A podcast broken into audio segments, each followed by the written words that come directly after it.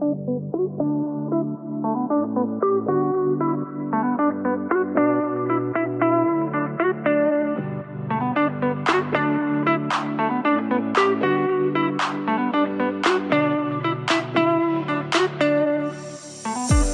supplémentaire, le podcast sans prétention où on échange sur notre rapport au travail à une époque où on travaille en moyenne 100 000 heures de sa vie.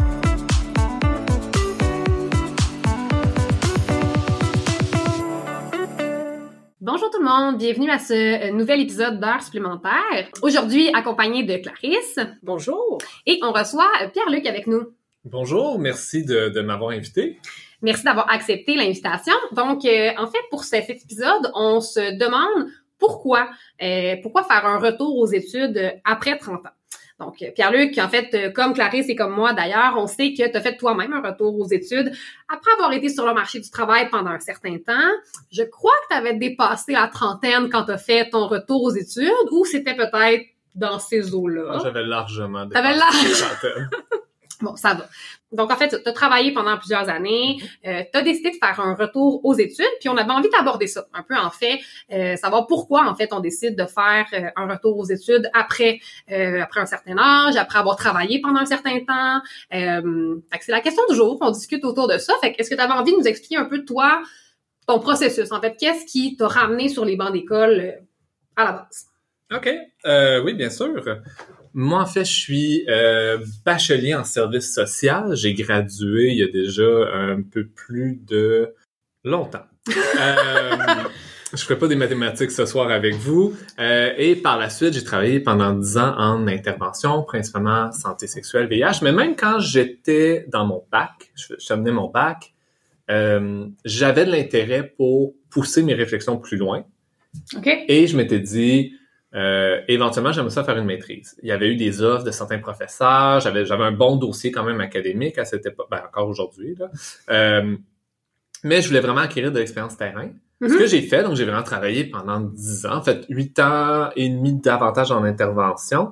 La dernière année, j'étais davantage en, en, euh, éducation transformationnelle, en fait vraiment comme formation auprès de différentes populations OK? à travers tout ça, éventuellement, j'ai atteint un moment de, de ma carrière où j'ai euh, vécu un épuisement professionnel pour différentes raisons. Il y a des raisons personnelles et aussi professionnelles. Et euh, après le... Comment je pourrais dire? Je dirais après l'épuisement, mais en même temps, je pense qu'épuisement, c'est quelque chose aussi qui peut... euh, qui est très dur à vivre, mais je pense que moi, du moins, j'ai appris beaucoup là-dedans. J'ai essayé de, de démarrer un processus de réorientation de carrière qui m'a en fait orienté davantage vers c'est pas que j'aimais pas l'intervention, c'était que émotivement pour différentes raisons aussi, ça me ça me tirait beaucoup d'énergie. Donc trauma vicariant, euh, fatigue de compassion, épuisement professionnel, toutes ces choses-là. Euh, mélangez ça, puis voilà, vous avez euh, une fatigue d'intervenir. Mais dans dans le cadre de ce que je faisais, j'avais toujours de l'intérêt beaucoup pour la formation, formation auprès de collègues, auprès de stagiaires. Euh, c'est souvent moi qui en prenais, qui en supervisais dans mes anciens emplois. Euh, j'avais aussi de l'intérêt justement pour l'éducation. Donc, je me suis, travers ce processus-là de réorientation de carrière, j'ai pris la... Ça m'a orienté, somme toute, après différents... Il y avait un certain nombre de rencontres, des tests psychométriques, tout ça, ça m'a orienté vers l'enseignement. Plus, plus particulièrement l'enseignement de l'intervention. Et donc, euh, j'ai fait un certain nombre de recherches. Euh, j'ai rencontré une dame absolument charmante à l'UQAM qui m'a dit écoutez, euh, monsieur, c'est pas que votre profil est pas intéressant, mais vous voulez faire un certificat en éducation pour enseigner en intervention, c'est pas tant ça que vous avez besoin, il faudrait que vous fassiez votre maîtrise. Ah, j'ai toujours voulu faire ma maîtrise en travail social. C'était comme un, un- un- une réorientation qui t'a ramené finalement à ce qui aurait pu être la suite logique de ton parcours académique à un certain moment. Je crois beaucoup aux processus dans la vie qui sont itératifs, en spirale. Donc, c'est un peu la Mhm. boucle qui a repris à ce moment-là. Et donc, bien, c'est ça. J'ai, euh, je me suis orienté vers euh, fait différentes recherches pour trouver un directeur, euh, directrice de maîtrise. Euh, J'ai trouvé quelqu'un d'extraordinaire à, à- dans une université, quelqu'un avec qui, euh, qui un mentor. Puis voilà, j'ai complété ma maîtrise maintenant en travail social. À travers tout ça, j'ai commencé à enseigner aussi comme chargé de cours euh, dans une université. Puis euh, en, en ce moment, je travaille dans euh, auprès d'une d'une école de travail social en fait pour le développement des programmes et j'enseigne aussi en parallèle. Ok. Donc c'est globalement Wow. mon processus. Je sais pas si ça répond à votre question, mais du moins c'est une partie de mon CV. C'est noté, Je suis pas sur. LinkedIn, mais voilà, vous avez une partie de mon CV. C'est la prochaine étape. C'est la prochaine étape. OK. Puis est-ce que euh, on dirait que j'ai envie de te demander là, la première chose qui me vient en tête, c'est est-ce que quand tu as commencé à concrétiser, j'ai envie de dire, là, ce processus-là de retour euh, aux études, est-ce que la façon dont ça s'est déroulé, c'est ce que tu avais en tête? Tu sais, Est-ce que quand tu as commencé, quand l'idée a commencé à germer, de te dire, OK, ben peut-être que ça vaudrait le coup de retourner à l'école, euh, est-ce que c'est ce que tu anticipais? Est-ce que tu avais des, des doutes par rapport à ce choix-là? Est-ce que tu étais comme vraiment persuadé de ta ligne? À- avant de commencer le programme ou après avoir commencé le programme? La réponse semble différente. oui. Vas-y. Avant de commencer le programme, euh, ben c'est sûr que c'est c'est un peu me reconnecter au monde de, de le monde académique. Mhm. Mais c'est beaucoup sur c'est surtout des, des, des formulaires puis de la paperasse, trouver un directeur euh, ou une euh, trouver une direction en fait. Dans mon cas, vu que je faisais un profil de recherche, Mhm. m'assurer que tout soit prêt, faire une lettre de motivation, présenter les grandes lignes de mon projet. Donc ça, ça allait somme toute. Retour aux études, je me suis retrouvé à la maîtrise avec des gens qui étaient un peu plus jeunes que moi, ce qui est pas dramatique, mais beaucoup des gens qui avaient eu un parcours académique euh, très beaucoup plus récent. Soit qui avaient fait vraiment le baccalauréat en travail social et qui étaient tout de suite sautés à la maîtrise, ou à quelques rares années, ou qui avaient fait un, une propédeutique ou un DESS en travail social, Mhm. donc une, une scolarité préparatoire qui venait souvent directement d'un autre programme. Donc j'ai commencé et j'entendais les gens parler de, de grands philosophes et de grands sociologues, puis j'étais comme oh ça fait longtemps que j'ai pas vu ça moi. et euh, donc, les premiers mois, je dirais jusqu'à la les, six premiers mois, c'était beaucoup. Je me sentais pas entièrement à ma place. OK. Oh, ben, les- dans la première session, surtout après ça, ça a commencé à se passer, mais de, de beaucoup me poser des questions sur pourquoi j'ai laissé, pourquoi j'ai laissé, genre, le monde du travail, temps plein, je travaillais dans le communautaire, donc c'était pas du 9 à 5, mais quand même, tu sais, quelque chose de relativement stable, je sais, je sais où je m'en vais, à, j'ai pas d'horaire, les cours sont un peu n'importe quand, il y a des, beaucoup, beaucoup de lectures à faire, heureusement, j'aime lire, mais quand même, beaucoup de lectures à faire, important à faire du travail de rattrapage, sentir un peu des fois qu'on pelte des nuages, sans trop savoir où est-ce qu'on se dirige avec tout ça, mais ça semble être évident de beaucoup de personnes. Mhm. Réaliser aussi que c'est pas parce que des gens enseignent qui sont bons pédagogues. non plus. Aussi. Il y a un certain nombre de chocs. Je sais pas si ça répond à ta question, mais il y a un certain nombre de chocs euh, à, à ce niveau-là. Mais on dirait que j'entends un peu une espèce, une espèce de, de désillusion, en fait, ou de, je sais pas si c'était comme une illusion, mais cette espèce de, on dirait que ça vient pas en français, là, mais de reality check, là. Tu sais, t'arrives pis t'es comme, OK, c'est peut-être pas, ou bien c'est des choses que tu, auxquelles t'avais pas réfléchi, mais qui sont là, mais ce sentiment de déconnexion, euh, est-ce que tu l'attribuerais à, à l'âge, justement, non? Ou est-ce que c'est juste parce que le fait que t'aies pas été, justement, dans le, le milieu académique pendant un certain temps? Ou je qui dirais, euh, vas-y. excuse-moi, je, je, je rajouterais à, à ta question, en Mhm. fait, est-ce que c'est aussi relié, tu mais tu as dit que tu as travaillé pendant huit ans, donc tu avais une expérience terrain professionnelle, c'est un peu plus euh, euh, palpable, alors que peut-être des jeunes qui ont juste eu une euh, un parcours linéaire entre guillemets, ils, ils n'ont pas euh, eu une expérience terrain. Est-ce que tu penses que ça pouvait être relié aussi? Euh, c'était 10 ans que j'ai travaillé, mais c'est quoi? Excusez-moi, Monsieur Pierre-Luc. Euh, entre autres, certaines de ces années-là, on a travaillé ensemble, euh, les trois, dans certains, dans notre passé. Mais je dirais, je, je pense que je me suis peut-être mal exprimé dans le sens que pour moi, c'était davantage... Parce que je trouve que l'expérience, on en a tous. Puis je m'intéresse beaucoup au savoir expérientiel. Donc, je suis persuadé que même si les gens n'ont pas d'expérience concrète d'intervention, ils ont quand même des compétences expérientielles, transversales Mhm. qui peuvent amener dans leurs études puis dans leur travail. Moi, c'est beaucoup la question de me sentir comme un imposteur puis de pas me sentir à ma place. J'ai 10 ans d'expérience, mon bac remonte à très loin, très loin. J'ai l'impression que, en plus, je m'en vais en recherche, je m'en vais même pas faire un, il y a le profil stage aussi, Mhm. on fait le projet de stage. Donc, je me donne un défi supplémentaire de faire un projet de recherche, mais en même temps, je veux enseigner, donc c'est pratique pour ça. Euh, mais c'est ça, j'ai beaucoup, beaucoup travaillé avec le, le- ce sentiment de l'imposteur dans ce retour aux études. Mais en même temps, c'est quelque chose qui me suit dans ma vie en général. Donc, je veux Mhm. pas dire que c'est c'est le même pour tout le monde. Et le milieu académique aussi encourage ce sentiment. Mais j'ai l'impression, tu sais, sans avoir nécessairement le même parcours, tu sais, parce que toi, tu as donc arrêté de travailler pendant une certaine période pour faire ta maîtrise. Euh, mais si je regarde moi mon parcours, étant donné que je travaille somme toute à temps plein et que je fais donc mes études à temps partiel, je dirais que c'est peut-être pas un sentiment d'imposteur, mais étant à l'école à temps partiel, au niveau de l'implication ou de l'intégration ou même de connexion, c'est ça, mais par rapport aux autres élèves, mm-hmm. euh, personnellement, je ne le ressens pas. Quand je vais à l'école, c'est vraiment comme quelque chose sur une to-do list. Tu sais, c'est euh, OK, telle journée, c'est fait, check. Fait que j'ai l'impression que l'expérience académique, du moins pour moi, que quand on n'est pas, euh, n'étant pas à temps plein et étant à temps mais partiel, c'est tu es là, en tout cas je suis là, mais je ne suis pas là en même temps. C'est je, je suis engagée mais pas engagée. C'est un peu.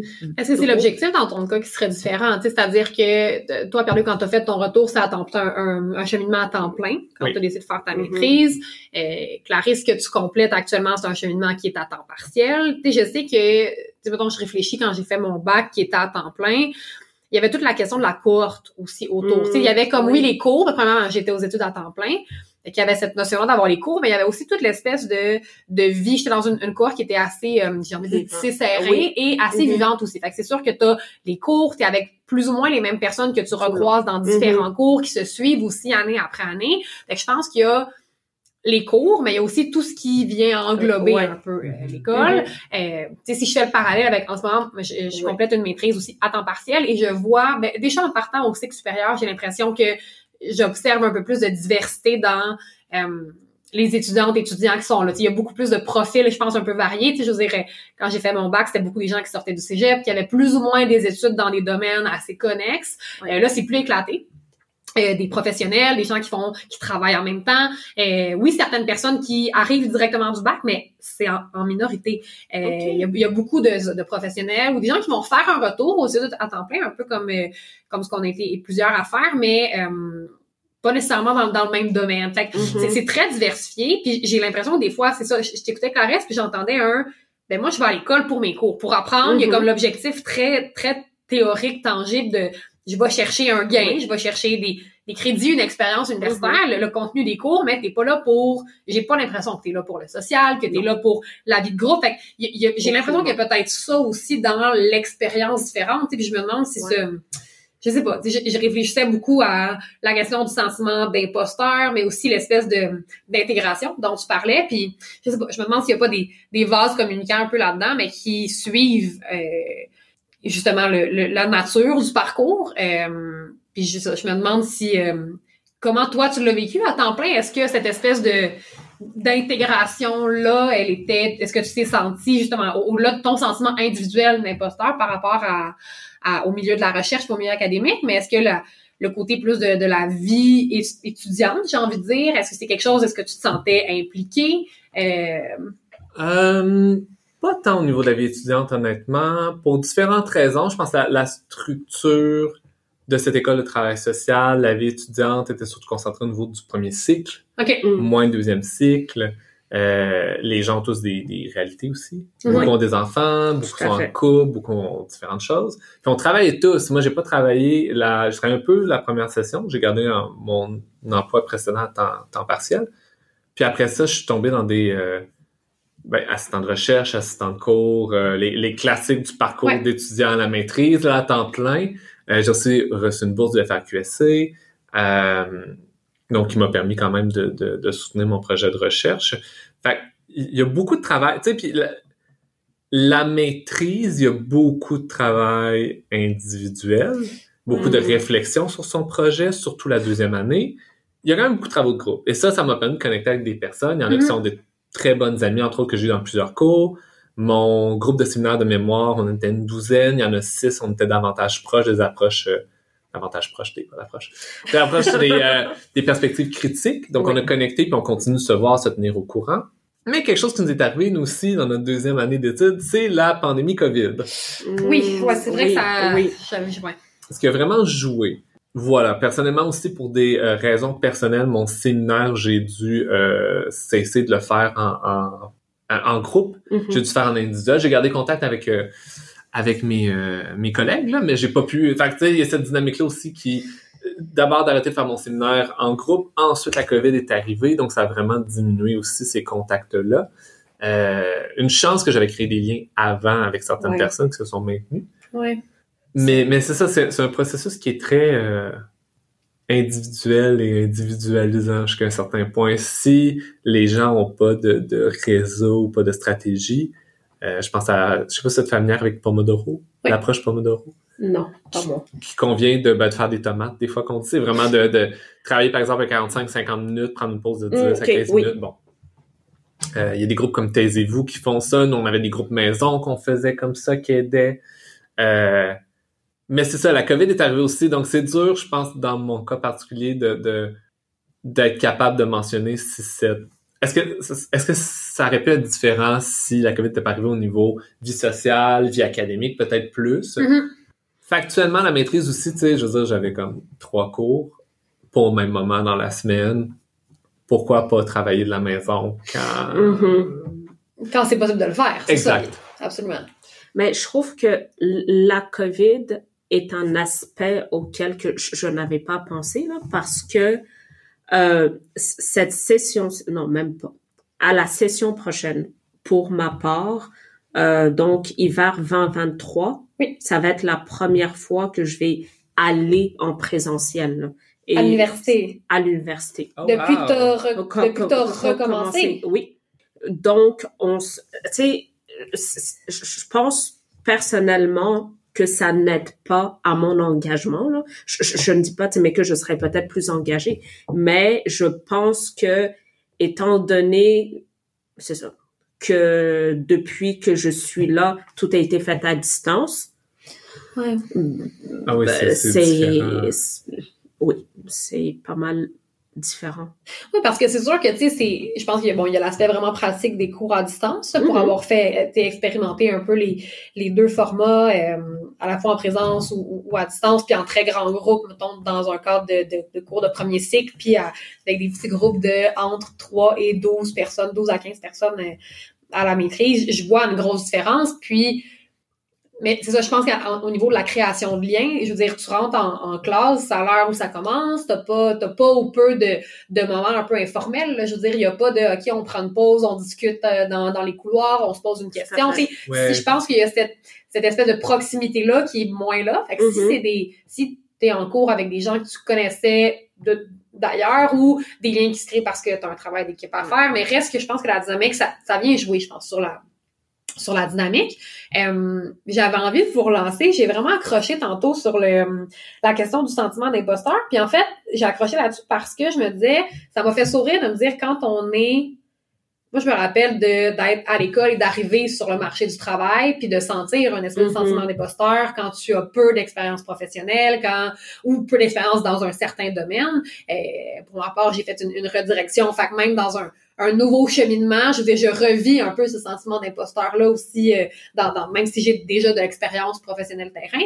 Euh, mais d'avoir ce sentiment d'imposteur-là quand tu sors de l'école et de se dire, ben quand on y retourne, on, tu de ce que toi tu partageais, Pierre-Luc, tu as vécu un peu ça, de dire, ben là, fait que c'est comme si je, je le vivais, je, je, je trouvais ça intéressant d'observer qu'à deux niveaux, je sais pas, je sais pas comment le nommer, mais c'est comme s'il y avait cette espèce de de réalité-là où quand tu arrives dans un univers qui est un peu différent de ce que tu connais ou de ce dans quoi tu as évolué, c'est quand au final que ce sentiment-là s'en va. T'sais. Puis si t'es sur le, tu est-ce qu'il s'en va vraiment, premièrement, je doute. mais je serais curieuse de vous entendre. Mais c'est ça, je faisais juste un rapprochement de dire, ok, moi je me rappelle avoir senti, puis je me rappelle avoir discuté avec d'autres personnes qui se disaient, ben le sentiment d'imposteur, c'est quelque chose qui est qui est nommé et qui est Mhm. normalisé parce que c'est vécu par différentes personnes quand on arrive sur le marché du travail, quand tu changes d'emploi ou de milieu, quand Ah tu oui. retournes à l'école aussi. Ouais. Je sais pas, je sais pas ce que ça vous si ça vous évoque quelque chose. Je te voyais réagir, euh, sourire, Pierre-Luc. Mais, ouais, mais je pense qu'au point de vue académique, mon directeur disait souvent ça, mais le, vraiment au niveau académique, je pense que le, le système nous place dans une position où est-ce que on est dans des lieux où le savoir se construit, je mets des guillemets, euh, une forme de savoir se construit, on pourrait dire, Mhm. mais on, on est aussi dans, dans un milieu qui favorise l'excellence, la reconnaissance de cette excellence-là, mais aussi qui, je crois, nourrit ce sentiment-là de, de l'imposteur. Euh, dans le sens que c'est jamais assez, c'est jamais suffisant. Il y a beaucoup de, sais, les gens peuvent être publiés, les gens peuvent avoir de super bonnes critiques de la part de leurs étudiants, mais il faut quand même, il y a des processus, par exemple, pour les professeurs d'agrégation. Oui. Les élèves aussi, il y a beaucoup, beaucoup de choses à faire. C'est jamais assez. C'est beaucoup le message qu'on nous renvoie, puis c'est pas seulement au niveau interpersonnel, c'est au niveau structurel, Oui. à mon avis. Puis je pense que ça, c'est aussi un peu comment ça fonctionne dans notre Mhm. société de façon générale.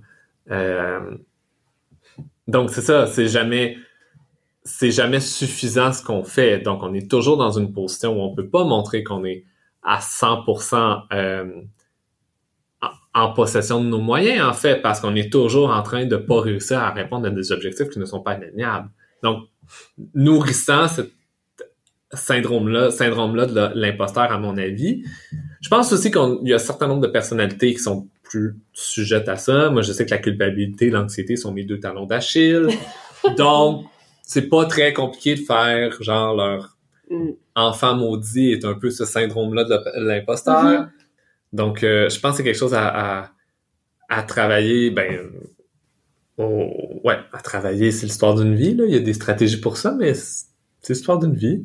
Je sais pas, Clarisse. euh, Ça, euh, ça cogite encore. Mais, mais- non, mais en fait, je, ta question m'a comme ramené en arrière Et je me rappelais de la première fois, en fait, de mon premier emploi en intervention. Là. OK. Tu sais, je, je, je- j'étais sur le point de graduer, j'étais en stage et on m'a, j'avais passé une entrevue et je me rappelle que le directeur de cette organisation-là m'avait dit, il faut donner une chance aux jeunes, mais qui n'ont aucune expérience.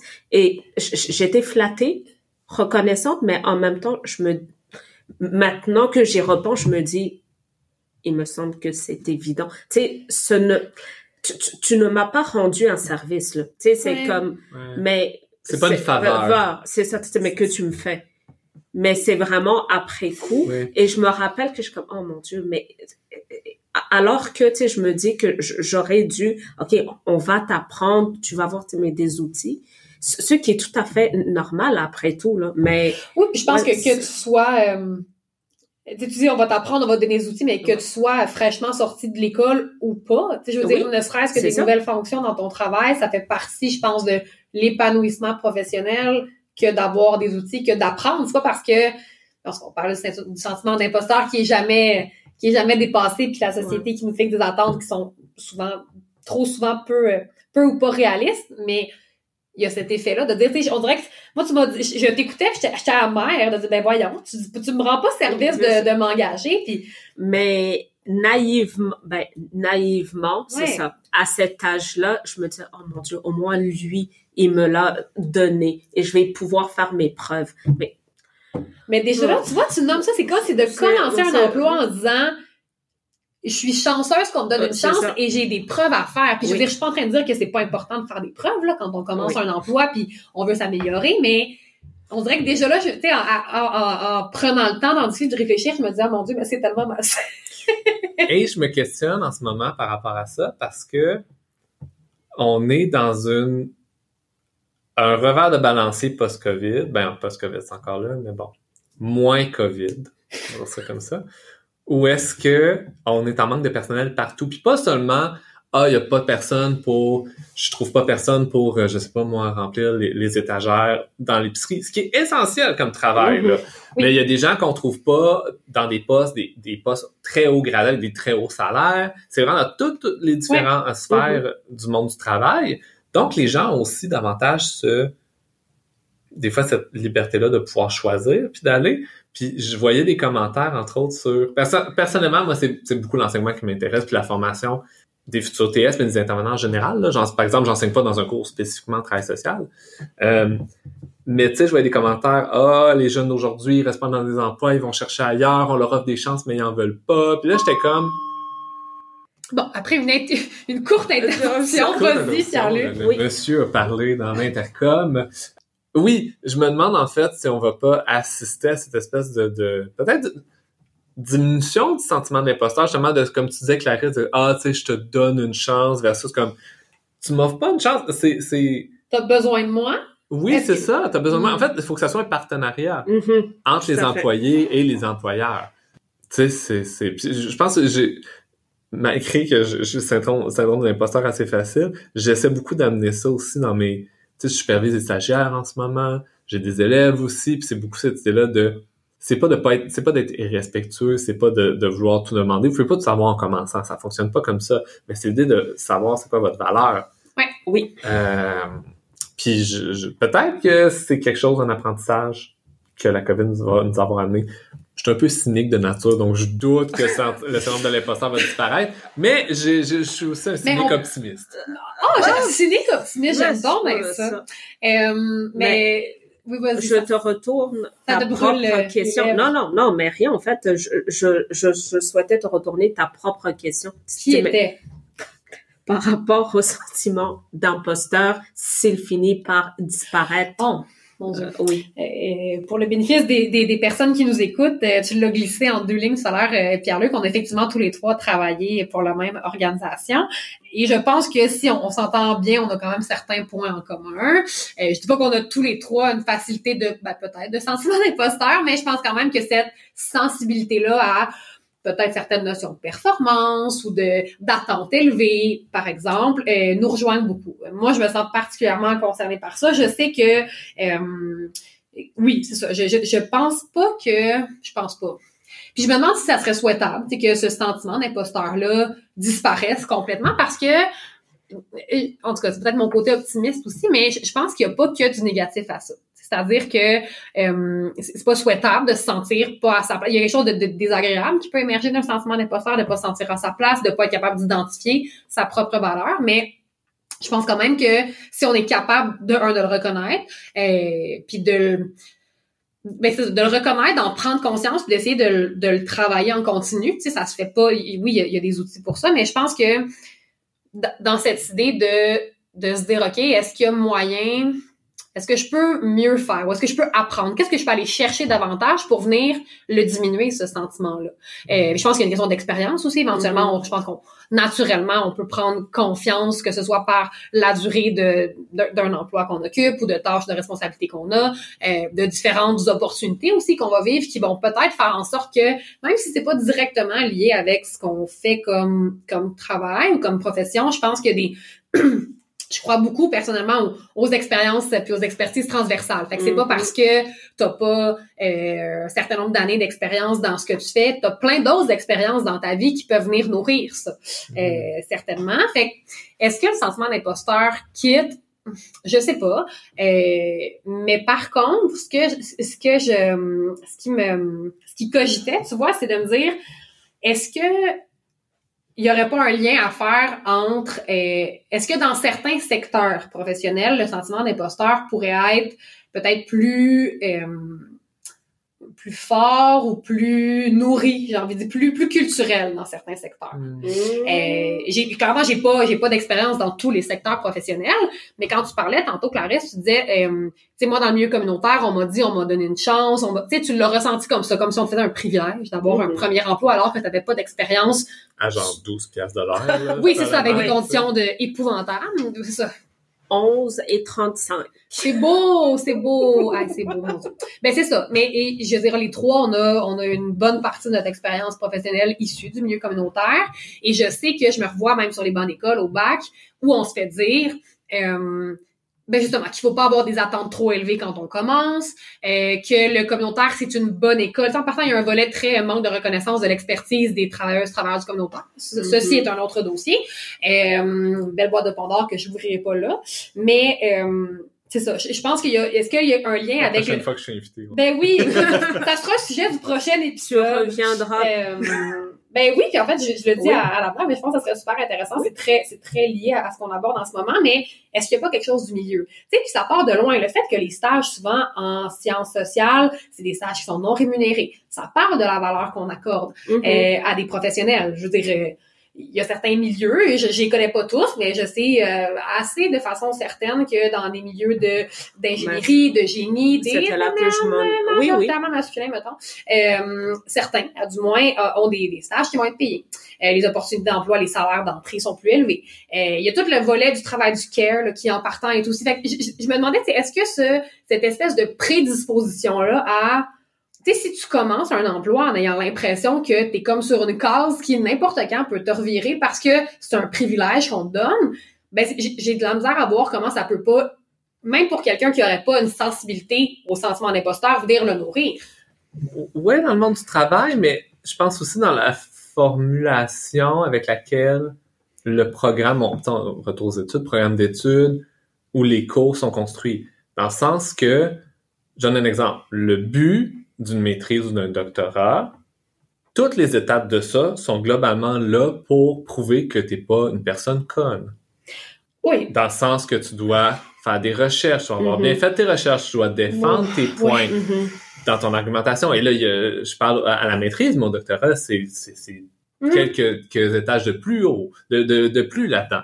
Donc, toutes les étapes sont là pour démontrer que t'es pas une personne stupide. Puis après ça, quand tu gradues du doctorat, généralement, c'est pour aller vers l'enseignement ou la recherche.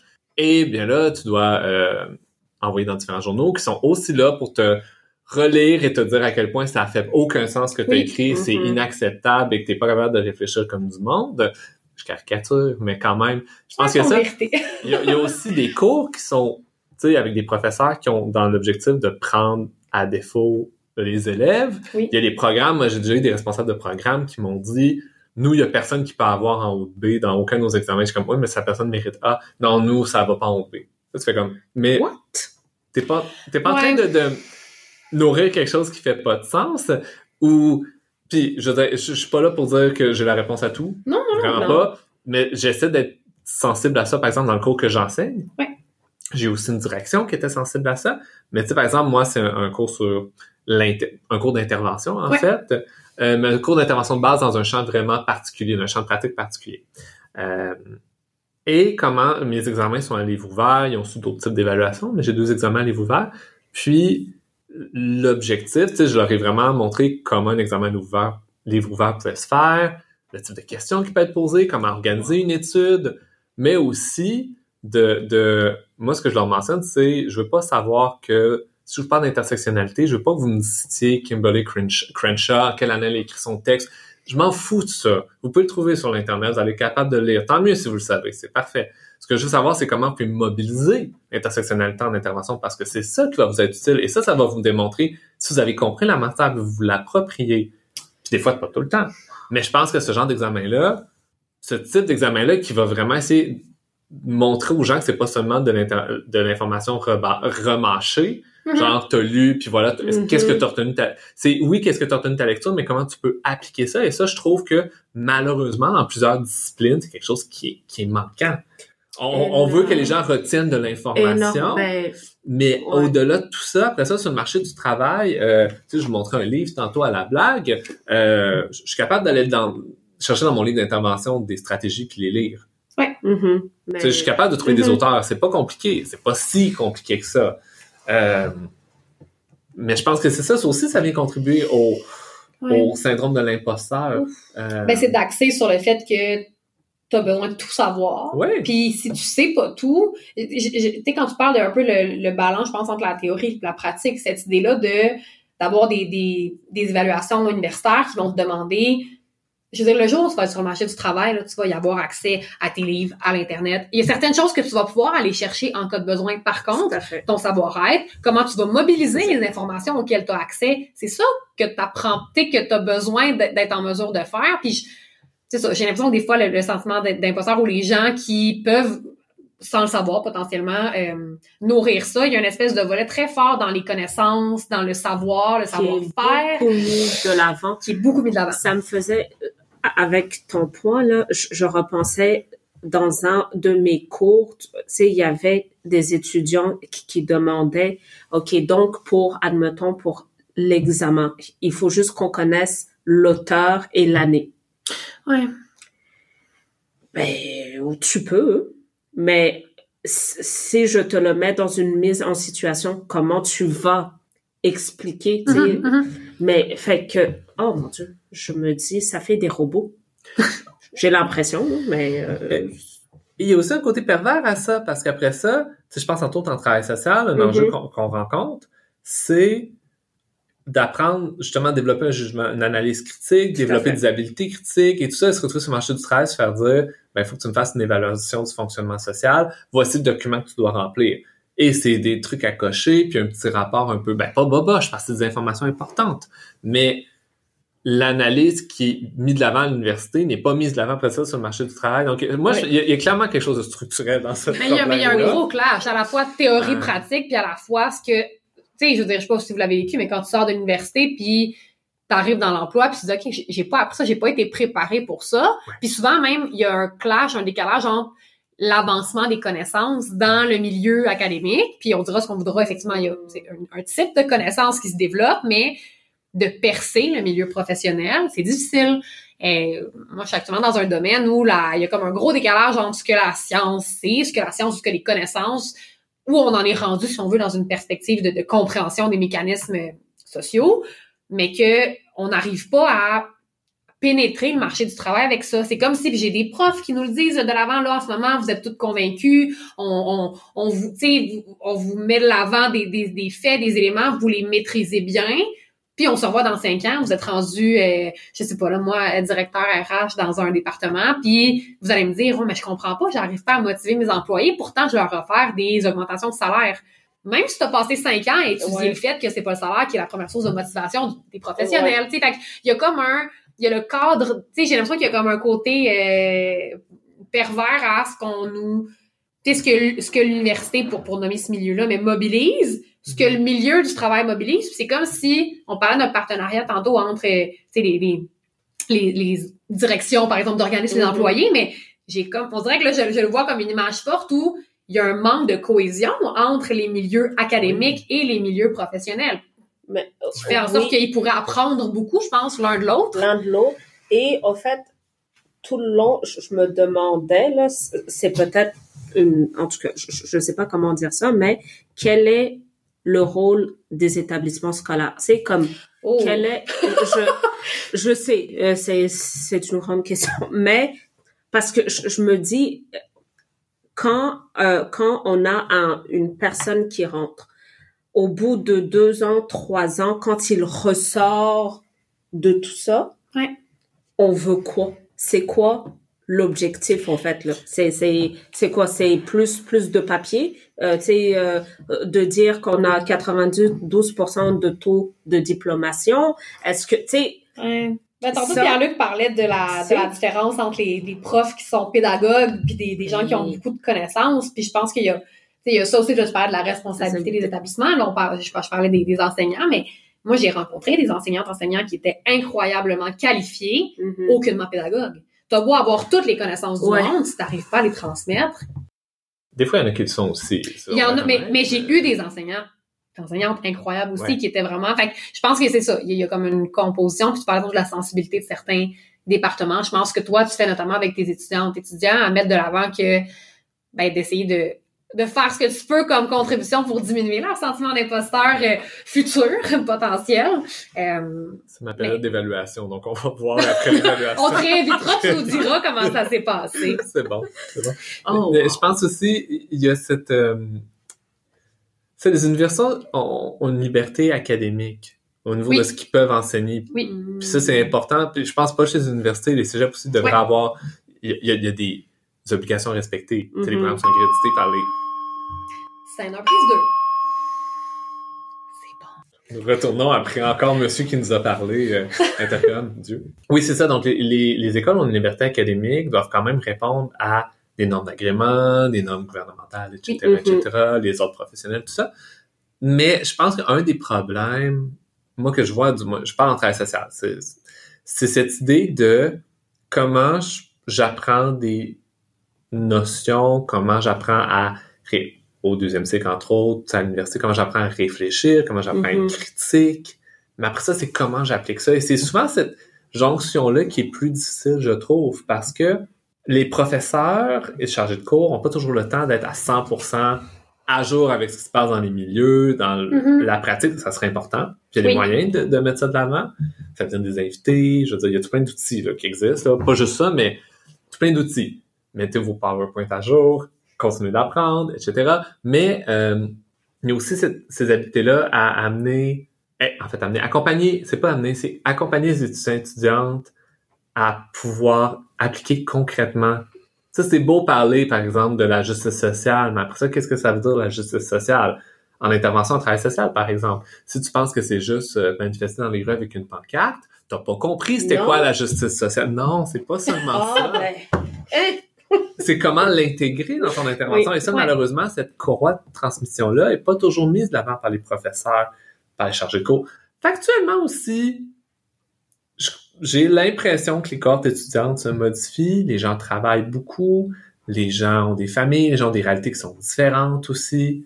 Donc, tu sais, il y a, on, je pense qu'on est dans une transition au niveau académique, milieu du travail, social.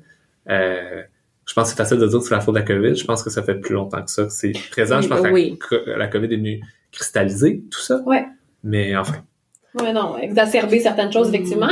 Euh, puis je, je trouverais ça euh, intéressant de, de, de revenir, en fait, euh, parce que on a commencé l'épisode, Pierre-Luc, tu nous parlais un peu de, de ton parcours, de pourquoi toi, tu as, pris cette décision-là. Puis euh, on, a, on a abordé beaucoup, justement, le, le défi de, du sentiment d'imposteur, certains défis liés avec un retour euh, académique. Mais euh, tantôt, tu as dit quelque chose qui, qui m'a accroché. euh, quand tu disais, bon, les, les employeurs aujourd'hui qui voient les, les jeunes, là, je fais des gros guillemets de les jeunes qui veulent tout avoir, qui veulent le gros salaire, qui sont pas prêts à travailler, bon, blablabla. Euh, puis je, je les vois beaucoup, là, moi, dans, dans, dans mon milieu, autant professionnel qu'académique, ces, ces préjugés-là. Fait que, tu sais, quand tu parlais de transformation du monde du travail, de transformation des, des cadres, des systèmes, je pense qu'effectivement, en tout cas, j'ai envie de croire qu'on est dans une période de transition.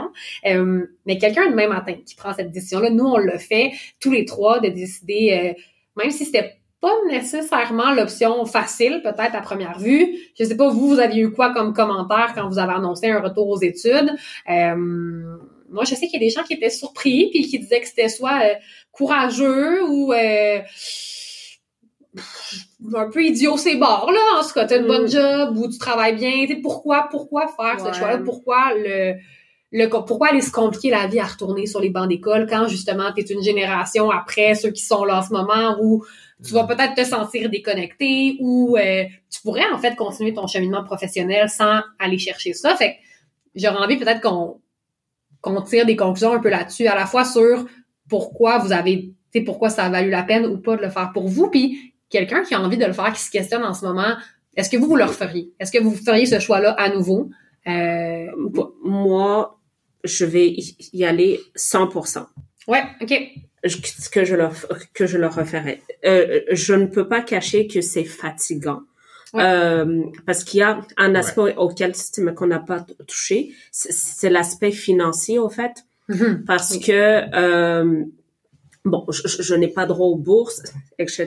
Fait que c'est sûr qu'il faut que je travaille. Ouais. Et euh, ayant repris peut-être plus tard avec certaines responsabilités et n'étant plus chez mes parents, admettons, c'est sûr que il y a des factures. Mais malgré tout ça, c'est un chemin que je reprendrai. Et la raison est fort simple, du moins pour moi, c'est que j'ai été sur le marché du travail, j'ai pu expérimenter euh, certaines fonctions, certaines tâches, voir ce- qui me plaisait, où étaient plus mes forces et mes intérêts. Et euh, c'est Pierre-Luc qui l'a nommé, euh, aussi venant de l'intervention et ayant fait un burn-out et demi, euh, quasiment deux. Euh, c'est sûr que ça aussi pesé dans la balance euh, d'aller euh, vers un domaine peut-être moins engageant pour euh, comme euh, psychologiquement pour moi. Euh, fait que je ne le regrette pas pour la simple raison que pour ma propre santé mentale, je sens que je, vais être mieux. même si je ne suis pas à l'abri d'un autre épisode d'épuisement, mais voilà. Le choix qui a guidé pour toi, c'est vraiment de prendre soin de ta santé mentale. Puis ça, tu vois que même si en ce moment, c'est, c'est plus difficile parce que c'est chargé de travailler et d'être aux études en même temps, tu, tu le referais. Oui, à 100%. OK. Toi, Pierre-Luc? Euh, moi, je le referais aussi, dans le sens que c'était une décision qui était mûrement réfléchie, c'est ce que je voulais, ça se dirige vers où? Tu sais, les gens me demandent beaucoup, mais là, c'est quand tu fais ton doctorat ou Ah c'est oui, quoi, les- quoi les prochaines étapes? Là, je suis comme, euh, je viens de commencer une job en août, là. Je suis à temps plein, j'enseigne en plus, c'est comme, prendre un break. Je suis d'accord avec toi, Clarisse. Euh, je pense qu'à tous les niveaux, euh, peu importe que vous décidez de, de retourner faire un, un- pardon, une technique, un diplôme euh, de qualification professionnelle, je me souviens plus les, les, les titres exacts, vous devez savoir. DEP. DEP, voilà, Ok. merci. De- Euh, Mm. de, ouais, DSS, oui. d'aller à l'université, je pense que c'est vraiment cette idée-là de... C'est pas la même chose d'être sur le marché du travail puis Ouais. étudier. Quand on étudie, on arrête... Ça, les gens ne comprennent pas. Les gens autour de vous, moi, je trouve, et j'en ai parlé avec plusieurs personnes, mais en tout cas, dans mon expérience, les gens ne comprennent pas toujours que on travaille un peu tout le temps. Ouais. Toujours beaucoup de choses à faire. Oui. Euh, Oui. Je trouve aussi, tu sais, des fois, euh, tu sais, genre mes parents qui sont adorables, qui sont super supportants dans mes affaires, m'appellent à deux heures l'après-midi. Qu'est-ce que tu es en train de faire? Ben, je travaille dans mes cours. Ah, fait que t'as le temps de parler. Je suis comme, c'est du travail. Je suis pas payé en ce moment, mais c'est du travail. OK, Ouais. qu'est-ce que vous voulez? J'ai cinq minutes. Ouais. Euh, parce que j'ai comme 40 pages à lire pour demain matin.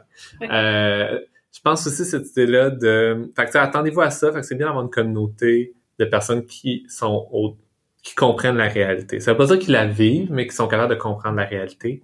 Ouais. Euh, et c'est pas tout le monde. Moi, j'ai vu des gens qui, on sait pas, on- sont encore dans mon cercle, mais qu'on est clairement, on s'est, on s'est un peu perdu, on est moins proche. Je pense aussi, je suis d'accord avec toi, Clarisse, la question financière est vraiment essentielle. Si j'avais pas eu une bourse de FRQSC, moi, personnellement, je sais que ça aurait été très, très difficile pour suivre mon parcours. D'autant plus que j'arrivais du communautaire, je suis célibataire, donc j'avais pas non plus quelqu'un à la maison qui apportait un autre salaire, j'avais pas, donc ça, ça joue aussi. J'avais un accès à des prêts bourses, mais c'est pas, pas idéal. Puis des, des bourses, factuellement, on n'a pas les rembourser, donc ça aussi, c'est quand même bien, plus que des prêts. Euh, je pense aussi de faire attention à vous. Je pense que c'est un classique. Mais moi, j'ai découvert des puits d'anxiété que je ne soupçonnais pas en moi. Et je suis une personne Mhm. anxieuse de nature. Euh, j'ai pas, pas de diagnostic, là, mais quand même. Puis, euh, donc, tu sais, c'est-. Pour moi, l'école, l'université, c'était beaucoup aussi qu'est-ce que je peux faire de plus? J'en fais jamais assez, j'en fais jamais assez. Et il y a beaucoup de double discours. Ma direction, par exemple, était super en sens comme, tu sais, t'es fatigué, prends du temps, repose-toi. Mais en parallèle, je vois cette personne-là travailler, travailler, travailler, travailler, arrêter, envoyer des courriels, demander des choses, suggérer des affaires. Donc, à un moment donné, même si la personne est très ouverte, il y a cette espèce de sentiment-là que je m'approprie de comme, mais je- j'en fais pas assez, c'est clair, j'en fais pas assez. Et bon, je suis quelqu'un qui a tendance à avoir beaucoup d'occupations. Donc, c'est pas pour rien que j'enseigne, que je travaille à temps plein, que j'organise des activités toutes les semaines. J'ai un groupe avec qui on se réunit toutes les semaines, que j'organise quelque chose. J'ai beaucoup, j'ai un peu un biodôme à la maison dont je m'occupe. Euh, Ce donc, qui veut dire qu'il faut le réserver trois mois d'avance si, vous voulez euh, voir Pierre-Luc. euh, les trucs spontanés sont un peu plus difficiles. Et ça, ça, Clarisse fait des blagues, mais c'est c'est pas entièrement faux. Mais c'est une réalité de. Euh, avec, ben, même ben, moi, là, c'est ça, je, je, c'est fou et tout le monde est souvent surpris. Ils font comme, oui, mais tu, tu sais ce que tu vas faire au mois de mars? Oui, parce que je fonctionne selon le calendrier scolaire. Oui. C'est, c'est aussi simple. Ça, et de dire, ça. c'est pas de dire, ah, le week-end prochain, as-tu quelque chose de Non. prévu? Ben, étudier. OK, mais vraiment Non, quelque chose, ça. quelque chose de concret. Mais étudier, Aussi. si je le prends pas, si je ne prends pas ces heures-là, et je vais les prendre sur mon, mes heures de sommeil, Ouais. je veux dire. euh, Tout à fait. Si vous avez des enfants, c'est quelque chose à réfléchir aussi. Oui. Euh, je pense aussi des fois, euh, les personnes, l'idée est en train de m'échapper. le fait de planifier son horaire euh, à l'avance, le calendrier scolaire. Ça m'a échappé. Ça t'a échappé. C'est pas. Ah oui, non. Il y a aussi les gens qui sont très gentils qui disent Mais c'est important, prends soin de toi, prends des pauses. Puis des fois, moi, il y a des moments où j'avais juste envie de faire comme Look, bitch. oui, oui, absolument. Oui. Genre, Veux-tu que je te dise ce que j'ai à faire en ce moment, tu sais, genre, puis tu sors la liste, puis je pense que je maintiens relativement ma vie de façon correcte, mais Ouais. tu sais, des fois, il y a plein de bonnes intentions, mais derrière les bonnes intentions, l'enfer est pavé de bonnes intentions, donc faut apprendre à, faut, faut être, je pense, sensible à ça, que ça va se passer, probablement, pas toujours, mais ça risque de se passer. Puis je pense aussi, tu sais, pour moi, ça a vraiment été pourquoi je voulais le faire. Puis je voulais le faire parce que je me sentais prêt, parce que j'avais un objectif. Euh, puis si votre objectif, c'est j'aime apprendre, c'est un bon objectif! Good! Allez dans cette direction-là, mais rappelez-vous, c'est pourquoi vous le faites. Tu sais, c'est- si vous commencez un, un DEP, une technique, une maîtrise, un doctorat, un baccalauréat, whatever, puis faites comme, hey, c'est pas pour moi, c'est pas grave. Ouais. Mhm. de vous pas un donner échec. le droit d'arrêter si on se rend compte. C'est, c'est, je trouve ça super intéressant. C'est un conseil qu'on m'avait donné. Moi, j'avais, euh, quand j'ai commencé mon, mon, mon retour, quand j'ai, quand j'ai recommencé mon parcours académique, j'avais une propédeutique de deux ans à faire à temps partiel, plus la maîtrise qui à temps partiel en prend quatre. Je suis rembarquée pour un projet de, de minimum six ans. Euh, puis on m'avait donné ce conseil-là, tu sais, rappelle-toi pourquoi tu le fais. Parce que quand tu t'embarques, t'es motivé, puis quand je reviens de vacances, je suis quelqu'un qui adore l'école, fait moi aussi, je m'ennuie, j'aime ça. Puis au bout de trois semaines, je suis comme, mais pourquoi diable est-ce que je me mets ces bâtons? Pourquoi est-ce que je m'inflige ça à Ouais. moi-même? Mhm. Mais de, effectivement, de, puis peu importe, c'est ça, c'est que l'objectif va pas à être énorme, euh, dans le sens où il y a la valeur qu'on a, que ce soit pour un nouvel avenir professionnel, apprendre, aller chercher des sais, peu importe ce qui vous nourrit, mais je pense que de se rappeler, parce que dans les moments où ça va bien, ça va bien, puis des creux, il va y en avoir, Oui. mais je pense que de se dire, justement, est-ce que, puis c'est correct de se poser la question, est-ce que je continue? Puis des fois, on a besoin, je pense, de se rappeler de, mais pourquoi j'ai commencé? OK, puis ça peut des fois être suffisant pour donner la l'énergie, je pense, de passer à travers les creux qui sont un peu Mhm. plus difficiles. Puis, juste une petite chose, aux gens, a des gens d'intervention qui nous écoutent, qui se disent, je vais aller à la maîtrise parce que je me sens, j'ai fait mon bac, mais je me sens pas prêt à intervenir, fait que je vais aller à la maîtrise pour apprendre sur l'intervention. Pas être plate. Donc, Ben, c'est, les maîtrises sont faites beaucoup pour, ça donne des bonnes habiletés d'intervention et tout ça, mais à la base, tu sais, c'est pas vous allez faire de la pratique, là. Il y a un moment donné aussi, si vous allez, si vous retardez l'entrée sur le marché du travail parce que vous n'êtes pas prêt à rentrer sur le marché du travail, mais vous n'avez pas tant d'intérêt à faire une maîtrise ou aller plus loin dans l'université, allez-y peut-être pas. Parce qu'à un moment donné, vous allez devoir, à un moment donné, il y a de l'apprentissage qui va se faire sur le marché du travail. Ou faites un autre programme. si vous voulez pas commencer le marché du travail parce que vous vous sentez pas avoir les qualifications requises, peut-être recommencer l'épisode au début, vous Oui. questionner sur le sentiment d'imposteur et voir si vraiment la poursuite dans un cycle supérieur est la bonne façon. C'est un bon point. J'aime ça. J'aime ça. J'ai, euh, oui, Non, mais Moi, moi, Oui, qu'est-ce oui, que, euh, ben moi, je, je l'ai un petit peu nommé rapidement, mais euh, mais oui, ça serait à refaire effectivement. Puis je, je pense que je suis quelqu'un qui est assez persévérante de nature. Fait que, est-ce que j'avais sous-estimé c'était quoi retourner à l'université pour six ans euh, en travaillant à temps plein, en ayant euh, aussi différentes euh, occupations, genre animer un podcast. Oui, c'est ça. C'est tout c'est comme, mais qu'est-ce que je préfère de plus pour m'occuper dans la vie? Un podcast! D'ailleurs, excellent, super belle initiative, les filles. Mais oui, c'est- le genre d'affaires qu'on tend Et c'est pour ça qu'on fait ça de façon très authentique, sans se mettre trop de, de pression. Mais justement, tu sais, je pense qu'il y a cette réalité-là de d'être très occupé, très engagé. Euh, mais oui, ça serait à refaire. Je pense que moi aussi, il y avait une portion de souhaiter aller plus loin. J'ai terminé mon bac en me disant, j'aimerais poursuivre, mais à ce stade-ci, à ce moment-là, j'avais besoin d'une pause, clairement. Puis j'avais envie d'aller un peu concrétiser peut-être mes apprentissages, euh, ben, aller les mettre en pratique en fait. Euh, puis j'avais, je me rappelle à l'époque euh, quand j'étais au cégep, j'ai fait euh, de l'improvisation, puis j'avais un, un coach d'impro qui m'avait dit à un moment, tu sais Gabrielle à l'université on n'apprend pas un métier, on apprend des choses. Et il me l'a dit comme ça, et je m'en rappelle encore, ça fait plus de dix ans. Euh, et, et il y avait cette réalité-là, ça, je trouve ça fait un clin d'œil ce que tu disais, Pierre-Luc, tu sais, on va pas t'apprendre quoi aller faire sur le marché du travail. On va t'apprendre plein de choses et ça sera à toi à voir comment tu les utilises, comment tu les mobilises. Fait que je pense que des fois, il y a ce sentiment-là de est-ce que ce, ce que mon parcours académique, qui, qui en a quand même plus que, que la moitié de ces fameuses six années-là à, faire, on est plus près de la fin du début. Euh, oui, certes, et, et oui, il y a des périodes un peu plus difficiles euh, parce que parce que c'est long, parce qu'on est constamment un peu en train d'étudier. Je pense qu'il y avait Ouais. ça aussi, ça touche. J'aime ça, tu as mis des mots sur quelque chose que je ressentais, que j'avais peut-être pas nommé jusqu'à maintenant. Euh, puis d'avoir le clash parfois des gens autour qui, c'est ça, la famille, les amis qui sont hyper sensibles, hyper compréhensifs, mais jusqu'à quel point, tu sais, dans, dans le sens où de, de, de reconnaître l'implication que ça peut demander, tu sais, je veux dire, euh, étudier, c'est pas juste m'asseoir dans mon fauteuil de salon puis lire une bande dessinée. Ça me demande pas la même énergie que de lire par par plaisir, par exemple. Mais voilà. Fait que oui, je le ferais euh, n'importe quand, mais je pense que oui, c'est quelque chose qui se qui se réfléchit. Euh, moi, je l'ai pas vraiment réfléchi. Ça, ça a été assez rapide comme, comme décision. Je la regrette pas du tout.